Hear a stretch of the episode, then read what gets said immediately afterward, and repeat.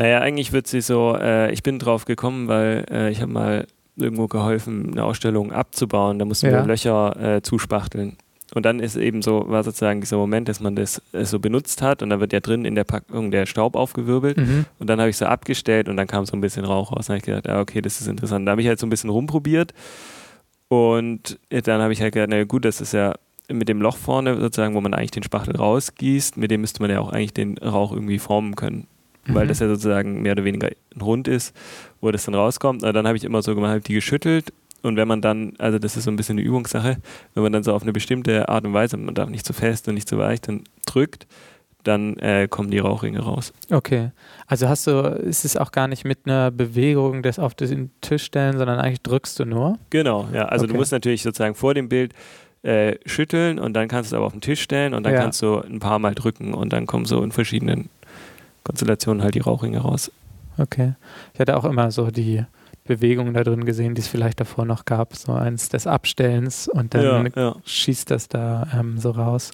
Ja, und was genau, was wir noch gar nicht gesagt haben, man sieht eben diesen Rauch in der Luft, also weil, und dann eben weiß auf schwarz und die formen dann eigentlich Ringe. Also auch das, was man so von ja, Pfeifenrauchern oder auch ganz normalen Rauchern kennt, wenn man mit dem Mund so eine, Genau. so eine ja. Form. Oder man könnte auch, äh, also es kann ja auch so erinnern, irgendwie, auch so ein bisschen, weil das später vielleicht nochmal kommt, so an Comic, wenn zum Beispiel Lucky Luke seinen äh, Revolver ausbläst, nachdem er geschossen hat oder so, da gibt es manchmal auch so Formen, die äh, in diese Richtung gehen. Ja. Ja, ich sehe auf jeden Fall auch schon so einige Sachen, die sich da ankündigen oder die da auch schon drin vorkommen, die Mhm. dann in späteren Arbeiten so dann so sichtbar werden, wo man eigentlich auch vermuten würde, die können eigentlich nicht wirklich schon geplant gewesen sein oder es kann dir nicht klar gewesen sein am Zeitpunkt, wo du die Füllspachtelarbeit gemacht hast, 2013, was sich denn da Genau. noch so draus Ja. entwickelt. Ja, also es war sozusagen äh, eigentlich ja das erste Mal, dass ich mich mit äh, Rauch oder Staub und dem Loch beschäftigt habe. Aber damals war das eher so, dass ich sozusagen über diese alltägliche Situation, die ich vorher erklärt habe, drauf gekommen bin Mhm.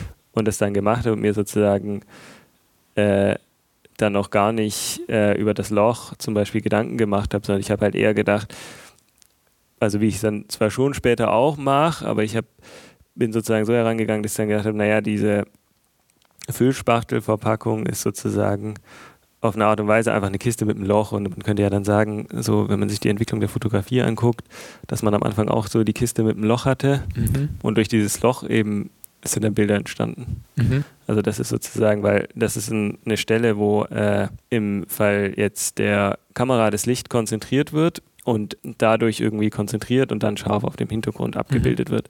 Und äh, sozusagen da ist halt so, äh, dass der Rauch vorher ja in dieser Verpackung drin ist und dann erst, wenn er durch das Loch kommt, eigentlich von dem Loch geformt und in die richtige Form gebracht wird und dann nachher sozusagen als Bild, also besonders wenn man es dann abfotografiert und kein Video macht. Ja, genau.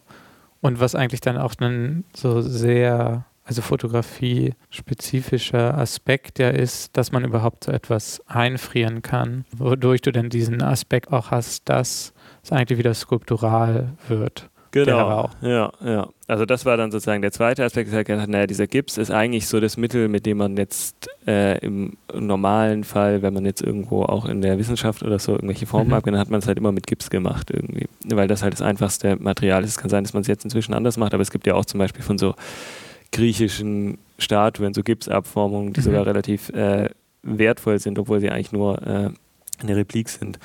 Und dann ist das Ja, jetzt früher hat man das richtig als äh, ja, Reproduktionsmittel auch genutzt, Genau. auch in den Ja. Kunsthochschulen, dass man dann die Originale abgeformt. hat. sorgfältig, mühsam abgeformt hat und dann die Erbformung wurden dann verschickt in Europa, dass man überall so etwas zur Ja, Ansicht hatte ja. und dann Genau, und dann habe ich sozusagen eben gedacht, dass der Rauchring dann auf dem Foto eigentlich in dem Moment, wo er sozusagen angehalten wird, auch eine Art von Skulptur ist, Mhm. die halt feststeht. Und eigentlich ist es ja sozusagen, also verändert er sich ja die ganze Zeit, wenn er rauskommt und auf dem Foto hat man ihn eben so als Form. Und das ist auch der Aspekt, wo sich dann spätere Sachen Genau. ankündigen, wo wir dann gleich drauf zurückkommen können. Ja.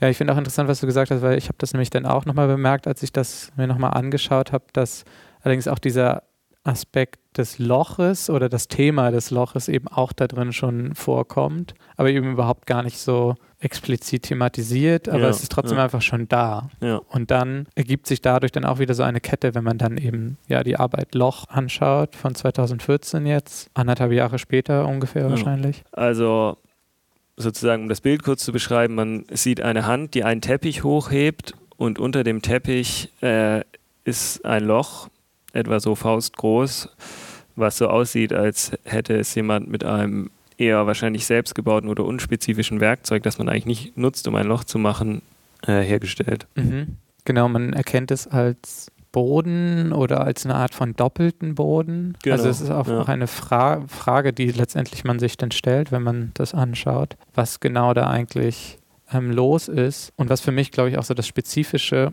an dem Bild ausmacht, dass man das Gefühl hat, eigentlich einem Bildtypus hier auch zu begegnen, den man aber nicht einordnen kann. Also das ist zu einer Menge an Bildern, eigentlich zu einer Menge von Bildern gehört, die alle ein bestimmtes Merkmal gemeinsam haben, nur dass man dem nicht auf die Schliche kommt, weil man eigentlich nicht erkennt, was es denn ist oder was diese Gruppe ist. Ja, also zuerst, also sozusagen zu der äh, Nicht-Verortung des Bildes oder dass man es eben schwer einordnen Mhm. kann oder irgendwie zuordnen kann. Sozusagen die Sache ist halt, wenn man sich sehr, man kann sich ja tausende Bilder von Löchern angucken. Man kann ja so zum Beispiel, der Klassiker ist ja so äh, der Ausbruch aus dem Gefängnis irgendwie, wo jemand halt ein Loch gräbt und dann hast du irgendwo in der Ecke halt so eine kleine, äh, so eine kleine Öffnung am Boden. Mhm. Oder du kannst, wenn du dir zum Beispiel, letztens, das war interessant, bin ich drauf gekommen, weil ich habe so eine Doku über Krieg in Syrien angeguckt und dann siehst du, dass eigentlich dein komplettes Leben sich nur in Löchern abspielt. Sie bewegen sich sozusagen zwischen den Häusern, nicht irgendwie durch Türen oder groß über irgendwelche Straßen, sondern eigentlich gehen sie sozusagen durch die Wände von Loch zu Loch. Mhm. Und wenn sie den Feind beobachten oder den Feind bekämpfen, dann schießen sie eigentlich auch meistens aus irgendwelchen Löchern raus. Also das Mhm. ist dann doch ein relativ großes Thema und dann gibt es natürlich, äh, kann man sich jetzt wahnsinnig viele Bilder von Löchern angucken, aber das Problem ist halt sozusagen, dass das Loch meistens im Zusammenhang mit irgendeiner äh, Funktion steht oder dass irgendwas passiert. Also man könnte jetzt ganz einfach sagen, das Loch der Steckdose hat halt den Zweck, dass man den Stecker und dann ist es halt immer das Loch der Steckdose. Mhm. Und ich habe sozusagen überlegt, wie kann ich so ein Bild machen, das eigentlich, wie soll man sagen, sozusagen das, was am Loch interessant ist, darstellt, aber nicht irgendwie so das Loch durch das XY aus dem Gefängnis ausgebrochen ist oder Mhm. wo XY seine Drogen versteckt hat. Mhm. Also es sollte sozusagen äh, an die Also die Sache noch konkrete erinnern. Geschichte oder die konkrete Narration ist eigentlich weg, aber trotzdem ja, hat man eben dieses Gefühl, dass einerseits das Loch, was man sieht, einen bestimmten Zweck erfüllt und eben auch das dann präsentiert wird. Und das sind eigentlich so die, glaube ich, die zwei Aspekte, Ja. Die dann eben eine Erzählung auch wieder reinholen, aber eine, die überhaupt nicht sich auf eine spezifische Geschichte beziehen würde. Ja, ich fand es halt interessant mit dem Zeigen, also mit dieser Geste des äh, Teppich hochhebens sozusagen. Erstens, weil das Loch sozusagen eigentlich so normal ist auf eine Art, weil es halt täglich begegnet, dass man es eigentlich relativ wenig beachtet. Mhm. Und da fand ich es eigentlich schön, dass es sozusagen unterm Teppich ist, da wo man eigentlich äh, nicht hinguckt. Und gleichzeitig ist es auch auf eine Art und Weise immer, ist ein Loch geheimnisvoll. Also wenn man jetzt irgendwo ein Loch hat, dann es geht halt so ins Dunkle rein und dann würde man jetzt, man würde zum Beispiel nie seine Hand reinstecken irgendwie, weil man denkt, da könnte irgendwas ekliges drin sein Mhm. oder da könnte es Ratten drin geben oder so. Und das war mir halt wichtig, dass sozusagen dieses bisschen Geheimnisvolle, was so Löcher immer haben, was, was ich auch schön oder interessant finde, dass das beibehält. Und gleichzeitig hat es natürlich mit dem Teppich, ist es so ein sehr flüchtiger Moment. Es ist sozusagen so wie, als wird jemand äh, uns das so ganz kurz zeigen und danach wieder den Teppich drüber werfen. Mhm. Und durch die Fotografie ist es natürlich eingefangen. Also genau, also der dem Teppich Moment- wird eigentlich nur hochgehalten. ja, und äh, sozusagen, wenn man es jetzt wieder auf die Fotografie nachher bezieht, könnte man ja auch sagen, es ist sozusagen der kurze Moment, wie wenn beim Fotoapparat irgendwie so die Blende für einen kurzen Moment aufgeht Mhm. und das Bild entsteht und dann ist sie wieder zu und dann ist der Kasten sozusagen geschlossen. Okay, und da könnte man dann auch wieder einen Bezug herstellen zu zum Beispiel dem Füllspachtel, also wo es auch Genau. so ganz klar Ja, sehr augenblickhaft ist. Und jetzt in Bezug zum Füllspachtel ist auch die Verknüpfung eigentlich ziemlich klar zu den Dust Strips, die du dieses Jahr oder im letzten Jahr, glaube ich, angefangen und in diesem Jahr dann abgeschlossen hast, die jetzt keine Fotografie ist, sondern eine Skulptur. Genau, vielleicht können wir die auch mal kurz beschreiben. Also auf dem äh, bei der Arbeit das Strip sieht man eben drei Gebilde aus, äh, die ursprünglich aus Styroporkugeln sind, die einfach zusammengemacht sind, die auch so ein bisschen von der Form her vielleicht an so atomare Strukturen mhm. erinnern und gleichzeitig eben wie äh, so, mal, so eine Bubble aus dem äh, Comic sind und es sind eben mhm. so drei Stück, die. Also man würde sie wahrscheinlich schon auch als Wölkchen beschreiben ja, ja. oder so, die relativ klein auf dem Boden, knapp über dem Boden ja. gehalten werden von so einer, ja, einer Stelze. Ja, genau, so einer Metallkonstruktion. Und es sind drei Stück, die so in einer Linie stehen. Genau, und das hinterste ist sozusagen das Größte und das wird dann so, äh, das vordere ist das Kleinste, sprich, dass sozusagen auch eine Bewegungsrichtung angegeben ist. Die man aus dem Comic eigentlich kennt von der Person, die irgendwie läuft. Und dadurch wird dann Geschwindigkeit und Richtung eigentlich dann angezeigt. Genau, und ich fand eben als ich fand bei der halt sozusagen interessant, dass man normal ja immer, wenn man jetzt von der Fotografie her denkt, ich denke immer von der Fotografie her, deswegen erkläre ich das am besten auch so, dass man sozusagen durch diese einzelnen Wölkchen äh, immer sozusagen einen Ort hat, an dem gerade etwas gewesen ist. Sprich, die erste Wolke ist sozusagen, könnte man auch sagen, da stand die Person gerade und dann die zweite Wolke ist sozusagen der nächste Moment und die dritte Wolke ist der nächste Moment. Also es ist mhm. sozusagen so eine, eigentlich wie so einzelne Bilder. Mhm wie man es vielleicht von Mybridge kennt, der diese Bewegungsausnahmen mhm. um die Jahrhundertwende gemacht hat. Genau, und ich finde, das ist auch so, mit der Arbeit vervollständigen sich jetzt für mich so die drei Themen, die ich so ganz stark da drin sehe, die man sehr gut auch beschreiben kann aus der Perspektive der analytischen Ontologie. Und was ich eben sehe, dass du dich eben sehr viel mit ja, speziellen ontologischen Gegenständen beschäftigst, nämlich einerseits Löcher, ja. die schon ziemlich speziell sind, dann fiktive Gegenstände und dann Scheiben von vierdimensionalen Gegenständen. Und angefangen hat das Ganze mit den Scheiben von vierdimensionalen Gegenständen, so würde ich es zumindest beschreiben, was nämlich denn der Füllspachtel ist, mhm. wo du eigentlich ja wenn man sich eben überlegt, man betrachtet die ganze Welt vierdimensional, also eigentlich im Zeitablauf, dann hast du Objekte, die sich zeitlich auch durch den Raum ziehen. Also was man, glaube ich, ja auch kennt, ist zum Beispiel, wenn ein Auto nachts über die Straße fährt und du hast eine lange Belichtungszeit, dann sieht man ja eigentlich die, genau. die Linie ja. des Lichtes, wie dem, das dem Auto hinterhergeht. Und man kann sich eben ja vorstellen, wie das ganze Auto eigentlich auch so ein Schlauch ist in seiner ganzen Existenz und was die Fotografie eben machen kann und was du ganz explizit auch immer wieder nutzt, ist so ein Scheibchen davon abzuschneiden von, diesen, von diesem vierdimensionalen Objekt. Und bei normalen Objekten ist es oft auch nicht so spektakulär, wenn man irgendwie jetzt eine äh, Vase, die in der Ecke steht, fotografiert, hast du zwar auch eine Scheibe von dem theoretisch der vierdimensionalen Vase, aber die sieht genauso aus wie die normale genau. dreidimensionale. Genau. Aber beim Rauch hat man eben einen besonderen Effekt, weil der sich so schnell eben verändert und nur an einem ganz bestimmten Punkt dann zum Beispiel ein Ring formt. Und eigentlich ist ja dann das auch, was dich dann im Comic interessiert hat, wo der Comic auch probiert, genau solche Sachen darzustellen. Und das greifst du dann wieder auf. Und so kommt dann aber auch sowas rein, wie diese Frage nach den fiktiven Gegenständen, die es so in der wirklichen Welt gar nicht gibt und die auch nochmal eine ganz spezielle Form haben. Also du musst dir da auch eine bestimmte, du musst es ja auch irgendwie vervollständigen, weil es ja sehr abstrakt ist, die Vorlage. Also sind ja irgendwelche Wölkchen dargestellt im Comic und du musst dann ja eigentlich überlegen, wie sähe das denn überhaupt aus, wenn man das jetzt transferiert und in die, in die Welt wieder zurückzieht. Genau, und das hat er sozusagen äh, die Person, die den Comic malt, hat es ja auch schon versucht, aber da funktioniert es mhm. natürlich leichter, weil du dann davor eine Person steht und dann sagst du halt, okay, Person, weil du den Comic liest und die Geschichte da ist, bewegt sich halt die Person von mhm. A nach B irgendwie in einem Raum oder auf der Straße oder so, ist ja wurscht. Und ich meine, man hat natürlich jetzt bei der Arbeit die Bewegung äh, einfach in der Abfolge durch die Größe, die variiert drin und es gibt ja dann trotzdem, wenn man das sozusagen auf die äh, seine Realität bezieht, gibt es ja trotzdem so Momente, wo so eine Art von Bewegung eintritt, die aber keiner, also die schwer irgendwie aufzuzeichnen ist. Zum Beispiel, als ein Beispiel zu nennen, ist wahrscheinlich einfacher. Wenn man jetzt so durch die Stadt geht und an einer Person vorbeigeht oder so, dann spürt man ja so einen ganz leichten mhm. Luftzug oder so.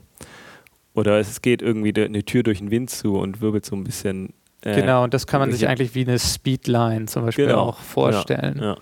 Da gibt es auch einen ganz schönen, schönen Begriff für, du hast eigentlich, wenn man mit Fiktion arbeitet, jetzt literarischen Fiktion, aber auch eben visuellen Fiktionen, Unbestimmtheitsstellen. Das ist eben nicht klar definiert, aus was dieser Rauch besteht. Und das ist dann ja auch ein Problem, was du eigentlich lösen musst, wenn du da eine materielle Form für dann findest. Genau, meine Idee war halt sozusagen, äh, also ich bin halt erst von dieser Grundstruktur aufgegangen, aber dann habe ich halt gedacht, naja, ich muss es halt sozusagen irgendwie in so eine Form bringen, dass es, ich meine, es gibt ja von einfach Herstellern, die stellen dann die Spider-Man-Figur her oder so und die sind dann, das ist einfach eine perfekte äh, sozusagen 3D-Abbildung mhm. des, des, der 2D-Comic-Figur. Und ich habe natürlich gedacht, okay, das kann man schon machen, aber dann ist es irgendwie auf eine Art und Weise äh, witzlos, weil dann könnte man auch die perfekte Spider-Man-Figur hinstellen. Das wäre, wenn man sich anguckt, langweilig. Und dann habe ich halt gedacht, ich hätte es eigentlich sozusagen gern so, dass die Skulptur aussieht wie eine Rohform von irgendwas, als müsste die, als wäre die sozusagen nicht fertig, weil die Rauchwolke ist ja auch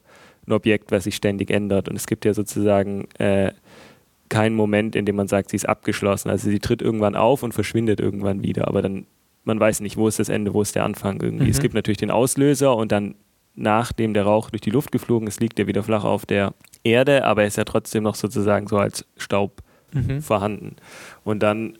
Weil man äh, da eigentlich so einen Extremfall hat von, also die Identität des Objektes über die Zeit ist einfach überhaupt nicht klar zu erfassen, weil es genau. eben so schnell abläuft. Ja, ja.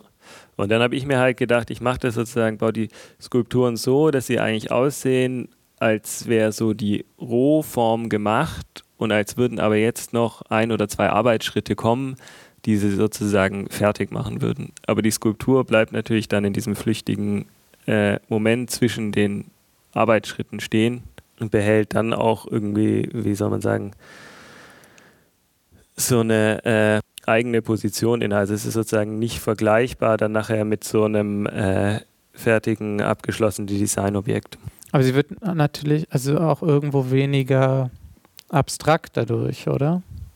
Also wenn du dem komplett eine ganz glatte Fläche gegeben hättest, man würde sich wieder stärker dem Comic annähern. Genau, ja. Ja, die Entscheidung ist schon, das Material dann sichtbar zu machen zum, und die Gemachtheit dann auch. Ja, ja, ich meine, das ist mir auch wichtig, dass das sozusagen, also wenn man sich jetzt alle oder generell mein Arbeiten anguckt, dass die auch so ein bisschen äh, einfach handgemacht sind. Das ist sozusagen nicht das krasse Verfahren, wo dann irgendwie so eine Form gebaut wird und dann wird das so abgegossen und dann wird das Pulver beschichtet oder was weiß ich was, mhm. sondern äh, dass es sozusagen noch ein bisschen so davon zeugt, dass halt jemand äh, da gestanden ist und da irgendwie dran geschliffen hat oder mhm. selber dran gearbeitet hat. Bei den fotografischen Arbeiten gilt das letztendlich auch, dass es sich nicht interessiert, ein super perfektes Studiobild genau. zu inszenieren, ja. sondern du auch ein Interesse daran hast, dann eine Form von Bild zu erzeugen, wo, wie kann man sagen, Widerständiges oder so drin steckt. Ja, ich glaube, also es sind verschiedene Sachen, die damit reinspielen. Natürlich mag ich auch eine bestimmte Art von unperfekter Fotografie persönlich ganz gerne. Sowas spielt mhm. natürlich auch immer eine Rolle. Aber ich denke schon, dass es heute natürlich das ist halt auch so einfach, ein gutes Bild zu machen. Also du hast so ein Computerprogramm, was dir eigentlich schon im Voraus die, äh, wenn du das Bild machst, entscheidet die Kamera schon, ja, wir machen ein bisschen mehr Kontrast rein, da machen wir es ein bisschen schöner, da mhm. machen wir so. Und äh, dadurch irgendwie wenn man jetzt sich auch zum Beispiel die Werbung vom neuen iPhone anguckt oder so, dann kann halt jeder kann so ein Bild machen, was irgendwie so schön ist. Also mhm. kann irgendwie so. Genau, in diesem klassischen Sinne schön. Das genau. finde ich auch sehr interessant. Ja. Also wie diese Werbekampagne das so aufgreift und zum Hauptthema eigentlich macht. So jeder ist ein Fotograf genau, mit dem Telefon und tatsächlich auch irgendwas in so einem klassischen Sinne daran dann auch eben funktioniert und man dann so Ergebnisse hat oder der Vorschlag ist, so Ergebnisse zu erzeugen, wie so Magazinfotografie, wie, wie sie vielleicht vor 10 oder 20 Jahren auch noch besonders war oder nur einen bestimmten Teil an Menschen möglich war mit einer professionellen Ausbildung und professionellem Equipment und das aber eigentlich mehr und mehr so demokratisiert wird, diese Art so zu arbeiten. Genau, und ich äh, so find, mag halt so Bilder gerne, wenn man jetzt zum Beispiel äh, bei eBay guckt, da äh, man weiß es natürlich nicht genau, inwiefern sich die Leute da wie Mühe bei dem Bild gegeben mhm. haben,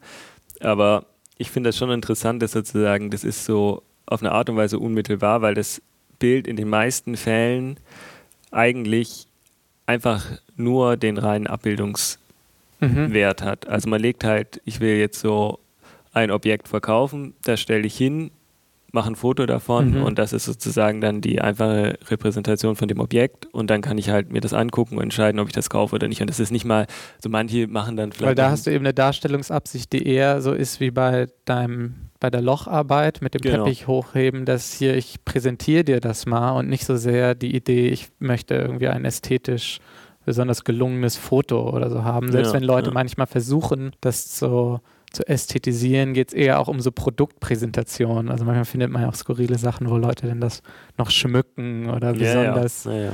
schön arrangieren oder so, aber es bleibt alles sozusagen in diesem, in so Objekt- und Verkaufsideen. Ja, und irgendwie ist dann auch sozusagen im Vergleich zu dieser äh, Idee von dem iPhone so, wo halt jeder sagt, ja, es kann jeder so ein Bild einer Agave machen und man sieht die Struktur und es ist schwarz-weiß und es gibt aber tausend Bilder von dieser Agave und das Mhm. kann, und das ist sozusagen eher schon so, wenn man das jetzt bei Google eingibt, findet man halt keine Ahnung, wie viele Millionen Bilder, weil es jeder schon gemacht hat. Und ich finde eigentlich bei eBay ist schön, da findet man sozusagen, wenn man jetzt von mir aus könnte man eingeben, man sucht einen Autoreifen und dann hat man zwar auch, äh, weil es irgendwie 80.000 Leute gibt, die in Deutschland Autoreifen verkaufen, gibt es auch Mhm. 80.000 Bilder von Autoreifen, aber es ist, natürlich sind dann auch viele auf eine Art und Weise ähnlich, aber es versuchen sich halt sozusagen die wenigsten an so einem Ideal dran zu kommen, sondern sie machen einfach das Bild von einem Autoreifen. Und man kann sich Mhm. dann sozusagen angucken, wie fotografieren 80.000 Leute einen Autoreifen. Ja, man wird nicht das Bild von Christopher Williams dort finden. Genau. Und das finde ich schon interessant. Und ich finde, da findet man auch einfach, ob jetzt absichtlich oder unabsichtlich, interessante Bildideen, Mhm. auf die man sonst, weil sie so äh, durch den Zufall, dass gerade da in der Werkstatt vielleicht diese Dinger stehen, die Person ist zu, zu faul, das ist, die nach A nach B zu tragen, äh, findet man halt so Ideen, die man sonst sehr schwer selber. Ja, und das ist ja sowieso auch eine Arbeitsmethode von dir, dieses, also am Anfang steht schon viel auch das Bilder schauen, also Ja. überhaupt zu schauen, Ja. was sind alles für Bilder da und du sammelst die, also weil du ein, eigentlich eine Art Archiv dir angelegt hast. Inzwischen könnte man fast schon sagen, aufgebaut hast. Wie viele Ordner sind es inzwischen? Das sind, äh, Moment, ich glaube, es sind sechs Ordner, aber die sind verschieden dick. Also es sind nicht alle, aber es sind schon. Aber die meisten sind schon ziemlich dick. Ja, Also sechs große, so klassische Aktenordner, genau. die gefüllt sind mit Ja. Bildern. Und es sind immer sozusagen Klarsichthüllen und es sind auf jeder Seite immer zwei Bilder und man hat halt dann immer so eine Doppelseite mit vier Bildern. Ja, und die Quellen sind ganz unterschiedlich. Die Quellen sind ganz unterschiedlich. Also es natürlich so die einfachste ist natürlich aus dem Internet, wenn ich irgendwas, irgendeine Idee habe, dann suche ich einfach, da kannst du ja alles angucken und suche mir einfach Bilder raus und dann kommt man ja von einem zum nächsten Mhm. und dann so, das ist so der äh, einfachste Weg. Und dann nehme ich natürlich noch, äh, Oder man stößt auf die Bildersuche jetzt bei eBay. ja, man genau. auch, ja. Oder ich kopiere mir halt natürlich auch Sachen aus irgendwelchen Katalogen raus oder so, dass ich, Mhm. die ich interessant finde oder aus der Zeitung. Aber da auch eher aus dem Internet. Und ich mache natürlich eben, wie es so jeder macht, mache ich halt auch meine Handyfotos einfach. Mhm. Und da sind auch relativ viele drin. So von den Dingen, die man so tagtäglich Und, sieht und die einem auffallen. und du hast es aber auch bis jetzt eigentlich thematisch sortiert dann nochmal. Genau, ich habe das thematisch sortiert, aber ich habe gemerkt, dass das gar nicht so sinnvoll ist. Also was für mich sehr sinnvoll ist, dass ich sozusagen, deswegen ist es auch kein digitales Archiv, sondern ein analoges Archiv, Mhm. dass ich die Bilder, die sammle ich dann und dann gebe ich irgendwann, wenn ich halt denke, ja, jetzt sind es genug, das sind dann meistens so 200, 300 Bilder, gebe ich halt sozusagen den Stoß ab und lasse mir die ausdrucken Mhm. auf 13 mal 9 Zentimeter. Und äh, dann gehe ich sozusagen ins Atelier und lege die ganzen Bilder auf dem Boden vor mir aus. Und ich meine, bei manchen ist relativ klar, bei anderen dauert der Prozess länger. Dann sortiere ich die Mhm. sozusagen, wie ich denke, dass zwei Bilder oder vier Bilder zusammenpassen. Und dann klebe ich die eben auf. Und durch den Prozess, den ich da eigentlich mache, das ist so eine eigentlich die beste Art, sich die Bilder so einzuverleiben Mhm.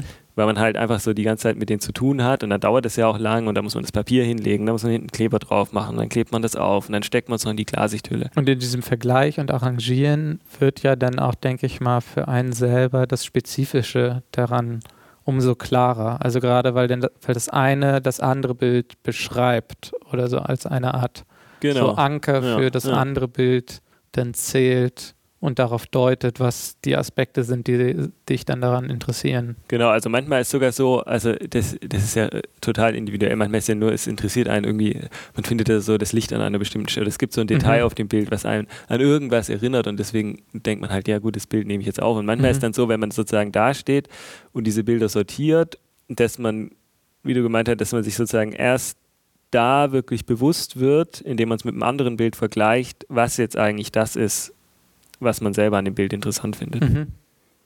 Auf die Weise ist ja auch das Lochbild entstanden. Genau. Dass du erst eine Ja. Sammlung hattest. Und da ist dann eigentlich jetzt auch sehr konkret, oder es hat sich jetzt auch, denke ich, schon angedeutet, aber so explizit haben wir noch nicht drüber gesprochen. Diese Lochbilder sind eigentlich Verstecke für Drogen. Ja, ja, unter anderem, ja. Oder Waffen oder Schmuggelware. Ja, ja. Auf jeden Fall eine Art von Versteck. Und oft kommt es dann, auch eine Form von Tatortfotografie, denn Genau.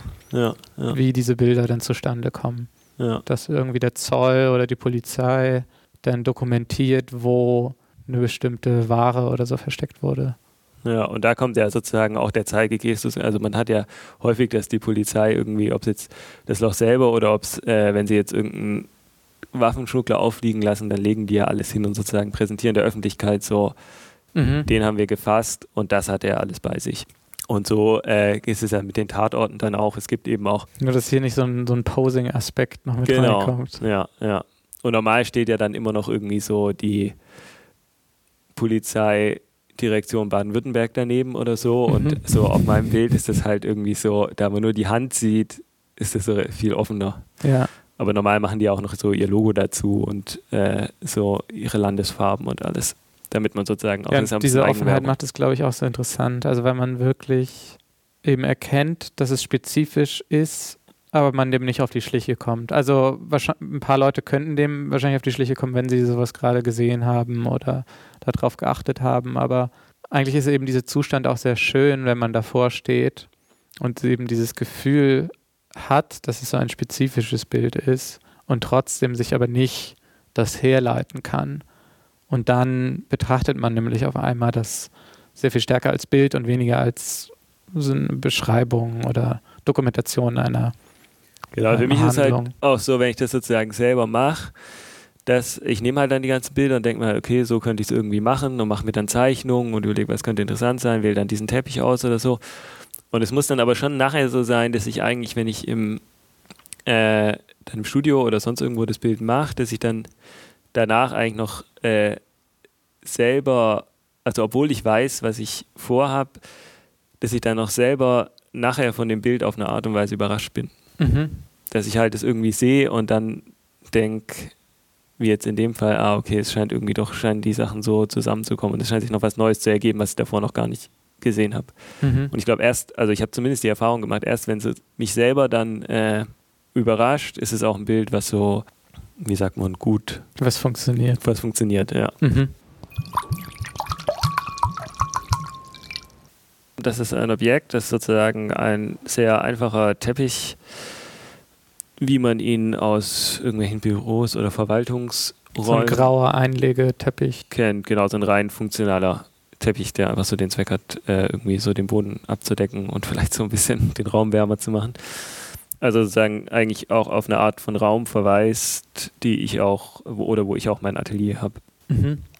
Und äh, Und sozusagen. eine, ja, eine Skulptur, keine genau, Fotografie. ja. Vier mal vier Meter groß. Ja.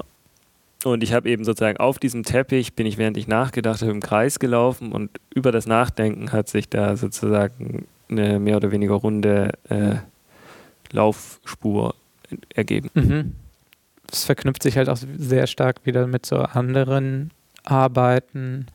Einerseits, weil man auch diesen Aspekt wieder hat, dass so eine Bewegung so eingefroren wird oder eben Genau. dann sichtbar wird. Also eigentlich wiederum ein vierdimensionales Objekt, was in, in dem Fall dann die Person ist, die dort gelaufen ist und man hier dann das dann als Spur sichtbar hat. Und so wie bei den Staubwolken ist es ja auch etwas, was man aus dem Comic eigentlich kennt. Genau, ja. Also es ist sozusagen so ein äh, bisschen auch so ein Symbolbild halt fürs Nachdenken. Aber ich fand es irgendwie interessant, weil wir jetzt gerade bei dem Archiv waren, dass sozusagen das Archiv, das legt einem halt wie so Puzzleteile vor.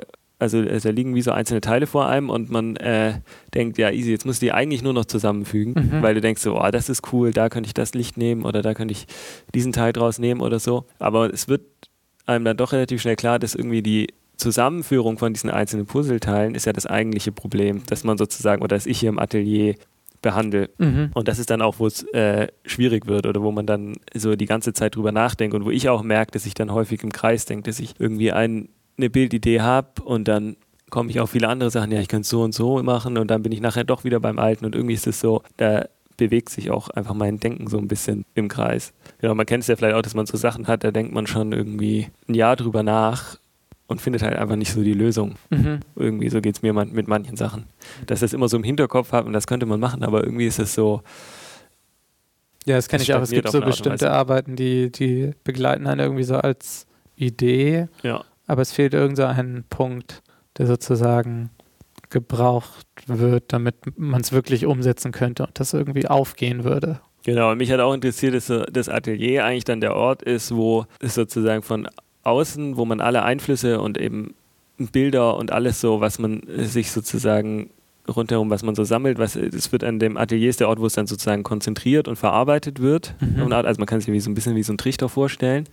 Ins Atelier, da läuft halt so alles rein und dann entstehen sozusagen daraus die Arbeiten, die man dann wieder sozusagen nach außen rausgibt. Und man könnte ja sagen, der Kreis jetzt ja auf dem Bild, das ist ja ähnlich wie das Loch, dann sozusagen auch so eine Engstelle, wo die äh, mhm. Ideen oder die ganzen Sachen, die man sich überlegt hat, so konzentriert werden und dann wieder. Und so rein visuell formt ja so ein Kreis eigentlich auch wieder ein Loch. Und genau. genauso wie auch auf den, bei der, beim Füllspachtel, die Form der Rauchwolke, die man dort sieht, ist ja auch so eine Art Donut ja, wo ja. eigentlich auch so ein Loch in der Mitte steht. Und das finde ich auch interessant, wie dann solche Sachen, die eigentlich dann in dem Fall gar nicht das Hauptthema sind, mhm. dann trotzdem aber auf ein Hauptthema in einer anderen Arbeit verweisen oder dann da doch so drin vorkommen, sodass man auch genau wieder diese, oder ich sehe das dann eben diese drei speziellen ontologischen Objekte hat, ja, die ja. immer wieder dann so auftauchen, nämlich die Scheiben von den vierdimensionalen Objekten, die Löcher und die, ja, neuerdings eben die fiktiven Gegenstände, die dann über den Comic wieder reinkommen. Genau, man könnte zum Beispiel auch sagen, dass jetzt bei diesem Dust Strip diese äh, Staubwölkchen, die gibt es ja auch sozusagen im Comic als Denkwölkchen. Da gehen sie halt eben nach oben weg und sind nicht mhm. über Boden oder so. Und das könnte man ja letzten Endes, könnte man das ja bei den Rauchringen, auch wenn jetzt der Ring was anderes, könnte es ja sozusagen auch so eine Art von äh, Denkdarstellung. Mhm. Der Kreis auf dem Teppich ist eine Spur des Denkens und wird auch so verwendet genau. im Comic. Ja, ja. Und dann gibt es aber auch diese Version, wo du tatsächlich eine Sprechblase oder Denksprechblase machst, ja. wo tatsächlich das Denken dann ja drin beschrieben wird. Und genau. die sind visuell sehr ähnlich wie die, wie die Wölkchen, die genau. entstehen, wenn so eine Comicfigur ja. läuft und dann dahinter dargestellt ja. werden. Man könnte sogar sagen, dass diese Füllspachtel-Rauchringe auch daran erinnern können. Genau, ja. ja. Ja, ich finde wirklich interessant, wie sozusagen man das dann auch, wenn man denn im Rückblick eigentlich erkennen kann, wie das so eins aufs andere so folgt und sich dann immer wieder in einer anderen Arbeit dann nochmal spiegelt, was dann aber auch die Frage aufwirft eigentlich nach der Variation. Also was ist für dich eigentlich der Reiz, sich an einem bestimmten Themenkomplex so abzuarbeiten, dass man Sachen, die auch ähnlich sind, dann nochmal probiert aus einem leicht geänderten Blickwinkel.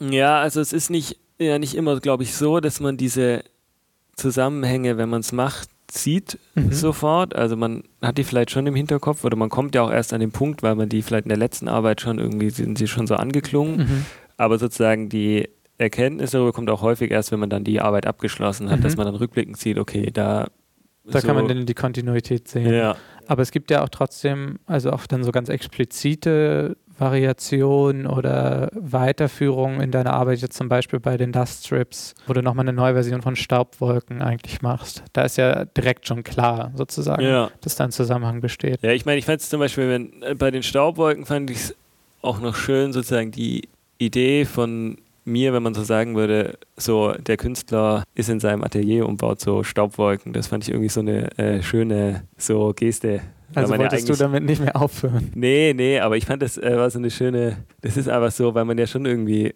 sich so auf eine Art und Weise dann denkt, ja, das, was man macht, ist ja erstmal so ein bisschen sinnlos mhm. irgendwie. Und wenn man dann sozusagen da ist und einfach so eine Staubwolke macht, die eigentlich vollkommen unbedeutend und eher jetzt in der Realität vielleicht eher lästig ist oder so, dass die auftritt. Und dann fand ich es eigentlich ganz schön, wenn man sozusagen selber, weil das vielleicht auch auf das künstlerische Arbeiten von einem selber dann generell verweist, könnte man sagen. Also was, was auch ganz klar ein Beispiel ist für eine Arbeit, die dann auch andere Sachen oder mehrere Sachen eigentlich aufgreift und dann so bestimmte Themenkomplexe dann sogar zusammenführt, ist ja auch eine neue, neue Arbeit von dir, die Greifloch heißt. Und da hast du eigentlich sowohl dieses Thema des Loches und den, der, des, der Staubwolken. Wir sehen ein Bild, wo, wo Ordner drauf zu sehen sind. Und aus einem der Löcher, die die Ordner ja haben, nämlich diese Greiflöcher, kommt eben so eine Rauchwolke raus, die auch genau wieder in dem Moment durch die Fotografie eingefangen ist, wo sie so eine Art genau. skulpturale genau. Form.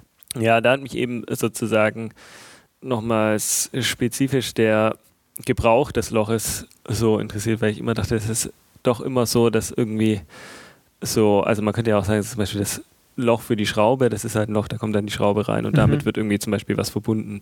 Aber jetzt in dem Fall von dem Ordner, das ist halt das Loch, da steckt man den Finger rein, um ihn dann aus dem Regal rauszuziehen. Mhm. Und der, der sozusagen das Loch ist dafür da, dass man den Ordner bewegt und verwendet. Und dann ist sozusagen der, verweisen die Ordner ja auch wieder, äh, zumindest für mich erstmal, das, aber wahrscheinlich für die anderen auch auf das Archiv. Mhm.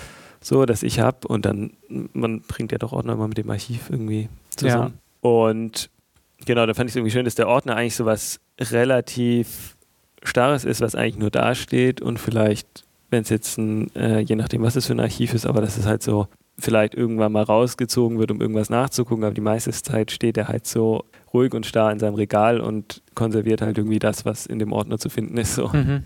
Und dann hatte ich sozusagen überlegt, wie man so einen flüchtigen Moment mit reinbringen kann mit dem Rauch, der auf diese äh, Bewegung, die mit, der, äh, mit dem Gebrauch des Loches verbunden ist, verweist. Mhm, also ich finde es schon sehr speziell und hat auch eine seltsame Form von Humor, weil es einfach so letztendlich also absurd ist, dass so aus einem Loch so eine Staubwolke rauskommt. Also visuell ist man da dann, kommen dann aber auch wieder so andere Sachen mit rein, dass eigentlich dann die Frage ist, ist das jetzt überhaupt noch eine tatsächliche Situation, die es so als Aufbau gab? Also ich finde, da kommt eben zum ersten Mal die Frage rein, könnte es vielleicht auch einfach mit Photoshop gemacht sein? Weil ähm, erstmal einem überhaupt nicht klar ist, wie, wie man sowas jetzt machen würde. Ja, also für mich ist das natürlich immer wichtig, das irgendwie erstmal selber zu machen, auch einfach, weil ich das natürlich gerne mache. So, mhm. das ist auch einfach mein Job, den ich so erledige. Und dann kann man das natürlich mit Photoshop schon machen, aber äh, es ist, glaube ich, wenn man so das eigentliche Bild vor sich hat, doch relativ schwierig und aufwendig, dann das sozusagen so machen, dass es so zu machen, dass es real aussieht. Also, also ich denke, es fügt dem auch eher was hinzu, als das System das nimmt, wenn man auch an sowas denkt oder auf einmal so eine Art von Zweifel dann genau, die, auch da sein kann. Form ist natürlich auf eine Art und Weise so relativ skulptural und perfekt, könnte man sagen, weil die sieht ja auch ein bisschen wieder so aus wie so, eine, so ein Bild von einer Rauchwolke, wie man es jetzt zum Beispiel auch von irgendwelchen mittelalterlichen Gemälden oder so kennt. Mhm. Oder eben auch aus dem Comic kennen würde. Ja, ich finde auch, also es ist schon. So, also es ist ja schon eher so ein Bild, aber es ist, geht tatsächlich dann auf sehr viele Versuche einfach zurück. Mhm. Also man hat dann einfach nachher irgendwie so, keine Ahnung. Und eigentlich sitzt einer dahinter mit einem Strohhalm, genau. meintest du, und lest so ein bisschen Rauch ja. dann da. Ja. Und es sind aber dann nachher 50 Versuche oder so. Ja. Nee, und die Form ist schon sehr ähnlich jetzt, finde ich, auch wie die neuen genau. Staubwolken, ja, die ja dann ja. eben auch diesen Strahl hin haben, der die Richtung dann ja anzeigt. Und ich denke, das ist das wahrscheinlich auch, weil man den sozusagen dann wieder so irgendwie kennt und dann in anderen Sachen verortet, ist das auch der Grund, warum man den so als vielleicht auch gefotoshoppt wahrnimmt, mhm. weil man halt sozusagen die Form so gut kennt. Aber die gibt es eben auch, wenn man einfach 60 Versuche macht und dann mhm sie bei einem irgendwie gut. Es ist auch wieder so eine Situation, wo man dann eigentlich feststellt, wo diese Idee herkommt, das so darzustellen im Comic. Also diese Form von Abstraktion und daraus sowas wie ein Icon eigentlich zu machen, mhm. der mhm. immer wieder erkennbar den Rauch anzeigt, kommt genau aus so einer Erfahrung, die ja, irgendjemand ja. mal gemacht hat, ja, dann letztendlich. Was ich auch ziemlich gut verknüpft, letztens haben wir mal über äh, Ohnmacht gesprochen oder mhm. Situationen mhm. der Ohnmacht, also jetzt im Sinne von in Ohnmacht fallen, mhm. wo ich auch meinte, dass es ja schon so mehrmals passiert ist und es auch so eine interessante Erfahrung ist. Und du hattest einmal auch eine, wo du sozusagen dann ähm, Sterne gesehen ja, ja, hast. Ja, ja ich glaube, das ist so eine, äh, also im Comic ist, glaube ich, schon so eine Mischung äh, aus der Realität und die müssen es halt irgendwie sozusagen auf ein gemeinnütziges Bild bringen. Und das ist ja meistens auch, was ich sehr schön daran finde, ist, dass das so einfach Aber eigentlich ist. ist es schon so selten, dass man, die Wahrscheinlichkeit ist größer, dass man es erst übers Comic so kennenlernt und dann irgendwie mal das Original vielleicht kennenlernt oder wo das tatsächlich passiert. Ja, klar, ja, ja, in meinem Fall könnte man jetzt sagen, gut, ich bin halt so, hatte halt das Pech, dass ich irgendwie in den Kindergarten auf den Kopf gefallen bin und deswegen äh, hatte ich die Erfahrung halt schon gemacht. Aber das Ja. stimmt, die meisten, man fliegt jetzt Ja. ja. nicht einfach auf den Kopf und es ist irgendwie so, sieht ein Sternchen. Das passiert ja nur, wenn man halt Pech hat und halt irgendwie so einen Unfall hat oder so. Ja. ja, oder auch die, die Spur im Teppich, die gab es vielleicht auch wirklich irgendwann mal bei jemandem Genau, ja. und trotzdem ist es nichts, was man, also es ist sehr viel wahrscheinlicher, dass man es erstmal im Comic sieht und nicht bei seinen Eltern zu Hause. Ja, ja. Ja, und das Schöne ist eben, dass die das so, finde ich, auf so eine einfache und flüchtige Art und Weise sozusagen, weil es eben eine Handzeichnung ist und die, wenn man sie sich im Einzelbild anguckt, wenn man zum Beispiel jetzt Mhm. mal eins aus dem ganzen äh, Comic isoliert und sich die einzelnen Formen und wie die Dinge gemalt sind anguckt, dann merkt man, dass das eigentlich alles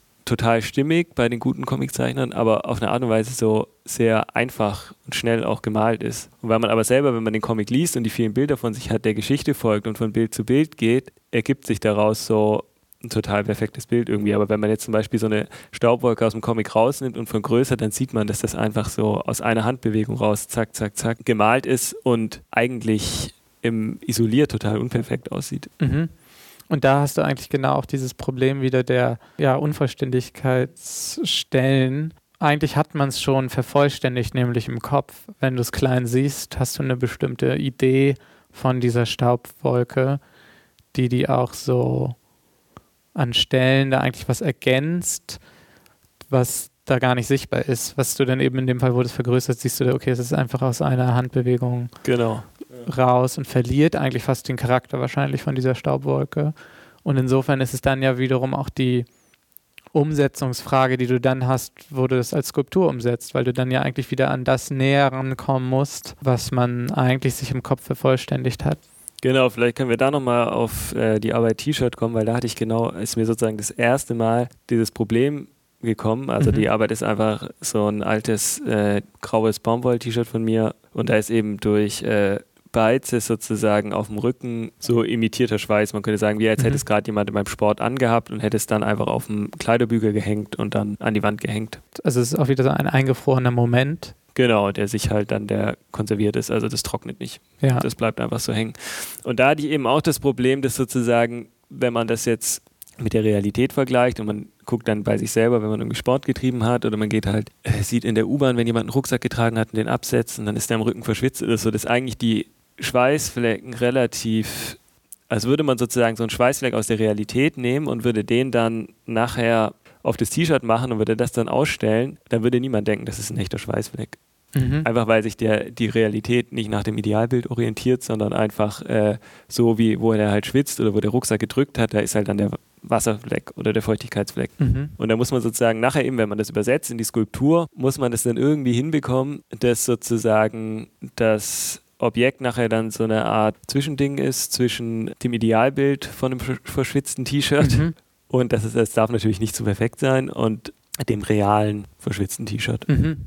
Ja, genau, das ist der gleiche Punkt, den man da ausloten muss. Oder ein ähnlicher. Ist schon auch Ja, noch mal ein bisschen ja. anders. Also, weil bei dem einen geht es ja eigentlich um diese äh, fiktionale Vorlage, Genau. die wiederum ursprünglich ja. mal eine so reale Vorlage hatte. Und bei dem Schweiß-T-Shirt war jetzt der Ausgangspunkt ja tatsächlich dann das Realobjekt. Genau, man muss sozusagen beide Male einen Übersetzungsprozess machen. Ja. Und beim T-Shirt ist der Übersetzungsprozess so, ich sehe was in der Realität und übersetze es dann in das Objekt. Mhm. Und äh, beim Comic ist ja dann sozusagen, würde man sagen, Eigentlich ich kommen sie aus verschiedenen Richtungen und Genau, versuchen an ja. einen ähnlichen Punkt zu Ja. gelangen. Einmal gehst du vom Ideal aus und bewegst es ähm, in die Richtung des Realen und beim anderen man vom Realen aus und bewegt es eher in die Richtung des Idealen. Und irgendwo Genau. dazwischen, zwischen diesen beiden Polen, muss man eben stoppen und den richtigen Punkt finden. Ja, und das ist auch schon immer so ein bisschen die Schwierigkeit. Also das Problem hatte ich jetzt zum Beispiel beim Teppich auch. Dann ist immer die Frage, dann sieht er fast rund aus, dann sagen mal, ja, der ist rund, läuft man wirklich so rund? Mhm. Und dann denke ich immer, naja, ich bin einfach losgelaufen und habe Mhm. das halt gemacht. Und ich meine, wieso soll ich jetzt, wenn ich ihn dann wenn ich wieder selber irgendwie eine nicht so runde Form reinsteuere, dann ist das ja eigentlich schon wieder voll der Eingriff in den eigentlichen Vorgang. Ich bin halt einfach losgelaufen. Man sieht ja auch, wenn man jetzt sich den länger anguckt, das finde ich eigentlich ganz schön. Dass, Hat er so ein Ei drin. Genau, dass die ja. Form gar nicht so rund ist und das einen irgendwas, wenn man ihn anguckt, so ein bisschen stört, weil man denkt, ja, es ist ja gar nicht so ganz perfekt, sondern Aha. es ist eher so eine ein bisschen abgewandelte Form. Und da ist es halt sozusagen schwierig immer. Da muss man ja den äh, so immer das richtige Maß finden. Was eben aber auch daran liegt, dass du es so vom Bild her denkst. Also wenn man es rein konzeptuell denkt, ja. dann wäre es halt egal. Also dann hättest du dir einfach vorher festgelegt, das Material und vielleicht auch die Dauer sogar, wenn du da läufst, oder sozusagen definiert, wann und wann, wann du stoppst, wenn man irgendwie die Spur erkennen kann bei irgendwie Tageslicht oder sowas. Und dann ist es einfach das. Aber da ein Ansatz ist denn das schon auch fotografischer einfach. Ja, genau. Ich komme, also ich kann nichts sozusagen machen. Das ist so meine Prägung. Ich komme halt von dem Bild. Mhm. Das ist irgendwie das, was mich äh, schon so auf eine Art und Weise auch einfach am meisten fasziniert. Und deswegen gehe ich immer von da aus. Mhm. Also ich finde es einfach faszinierend sozusagen, dass die, könnte man sagen, die Welt einmal real existiert und eigentlich existiert sie irgendwie auch als Foto. Mhm. Besonders so, um nochmal den Schluss nachher zu Ebay zu machen, weil heute auch einfach alles überall zu irgendeinem Zweck abfotografiert wird. So, also weil, weil man auch die Möglichkeit hat, das so zu präsentieren. Du kannst ja irgendein Forum finden, da geht es um irgendein bestimmtes Thema, da gibt es nur fünf Leute auf der Welt, die beschäftigen sich damit, aber sie beschäftigen sich halt damit, machen Fotos davon und stellen es ins Internet. So dass du eben mehr und mehr zu dieser Verdopplung der Welt genau, kommst. Ja. ja. Also man kennt ja so, dass es so in dem Kalten Krieg gab es ja den Wettbewerb, wer ist halt erst am Weltraum. Mhm. Und interessanterweise, äh, das, also weiß man ja so, bin ich erst letztens drauf gestoßen, es gab auch den Wettkampf, wer ist als erstes oder wer bohrt das tiefste Loch in die Erde zwischen den Russen und den Amerikanern. Die Russen, ah, äh, die Amerikaner okay. haben irgendwie in Nevada auch eins. Ich dachte gebohrt. gerade, wer bohrt das tiefste Loch auf dem Mond. nee, nee, es war schon auf der Erde. Das ja. war sozusagen die Idee, so ein bisschen zum Mittelpunkt ja. vorzustoßen auch. Und die Russen haben es eben auch gemacht, die haben es irgendwas so ein bisschen da nördlich Richtung mhm. Sibirien gemacht und äh, am Anfang war das so, also auch so ein Prestigeprojekt und es ist halt gut gelaufen. Man hat Gold gefunden, man ist irgendwie, hat so äh, Erdbebenwellen messen können mhm. und konnte so neue Vorhersagen treffen und so. Und dann ist aber das Projekt irgendwann eingestellt worden und sozusagen um diese Einstellung dieses Projekts ranken sich sehr viele Mythen, weil sie sind eben noch tiefer gekommen als die Amerikaner, irgendwie 12.662 Meter oder irgendwie sowas mhm. in der Art. Und die haben halt immer so Richtmikrofone runtergelassen und anscheinend irgendwann war es so, als sie an diesen tiefsten Punkt, den sie dann gemacht haben, vorgestoßen sind, da haben sie das halt auch runtergelassen und dann sind auf einmal so Geräusche aufgetaucht, die so an Schreie erinnern. Man hatte sozusagen so das Gefühl, man hätte jetzt so die Hölle erreicht. Und dann ist ja irgendwie noch mehrere Mythen, dass dann irgendwie aus dem Loch eben auch äh, so schwarzer Rauch nach oben gekommen ist und dann so am Himmel so eine riesige äh, Fledermausfigur abgebildet hat und so. Und das sind halt alles so Sachen, sind jetzt nicht bestätigt, aber sie wurden eben damals äh, mit der Beendigung des Projekts irgendwie so durch mehrere Medien mhm. so dargestellt. Und da fand ich eben auch interessant, dass es sich dann da doch wieder, obwohl das sozusagen ein reales Objekt ist, ich meine, gut, da kommt jetzt noch dazu, dass man so den Mittelpunkt der Erde anbohrt, aber dass trotzdem eben so dieses Geheimnisvolle oder dieses Seltsame, was so ein Loch auch einfach mhm. auf eine Art und Weise hat, irgendwie, dass sich das damit so ein bisschen zeigt. Mhm. Und das ist eben auch, liegt auch an der Dunkelheit oder verknüpft sich sehr gut mit der Idee, dass ein Loch am ehesten ein Loch ist, wenn es schwarz und Leerstelle ist und nicht jetzt ein Guckloch ist oder, genau, oder eine, ja. eine Aushöhlung oder eine, im Boden oder so. Da hast du ja theoretisch auch ein Loch, was dann aber wirklich zum Verschwinden gebracht wird, wenn man genauer hinguckt oder wenn man jetzt in ein einigermaßen großes Loch im Boden reinspringen würde, dann verschwindet ja genau dieser Aspekt des vielleicht auch Unheimlichen. Ja, ja. Aber ich meine, man sieht ja, es wird auch häufig so in, zum Beispiel bei Alice im Wunderland betritt sie ja diese Fantasiewelt, indem sie äh, so dieses Loch am Boden sieht und dann reinkriecht und dann mhm. in, einfach in die Tiefe fällt mhm. und so langsam dann in diese Fantasiewelt ja. reinkommt. Oder zum Beispiel beim neuen James Bond ist ja auch so, dass er so ist, er ist in diesem Hotel und da sucht er so irgendwie, muss da irgendwas sein an diesem Ort und er findet es halt nicht und nachts sitzt er dann so da und sieht so eine Maus, die geht in so ein Loch und über dieses Loch und die Maus schließt er dann auf den Raum, der sozusagen hinter dieser Wand ist mhm. und bricht den dann auf und da liegen die ganzen Informationen in Mhm. denen er dann sozusagen den Bösen aufspüren kann. Ja. Ja, Löcher sind so wie, sind auch Verknüpfungen zwischen zwei Ja. Sachen. Ja. Vielleicht auch wie ein Schnitt.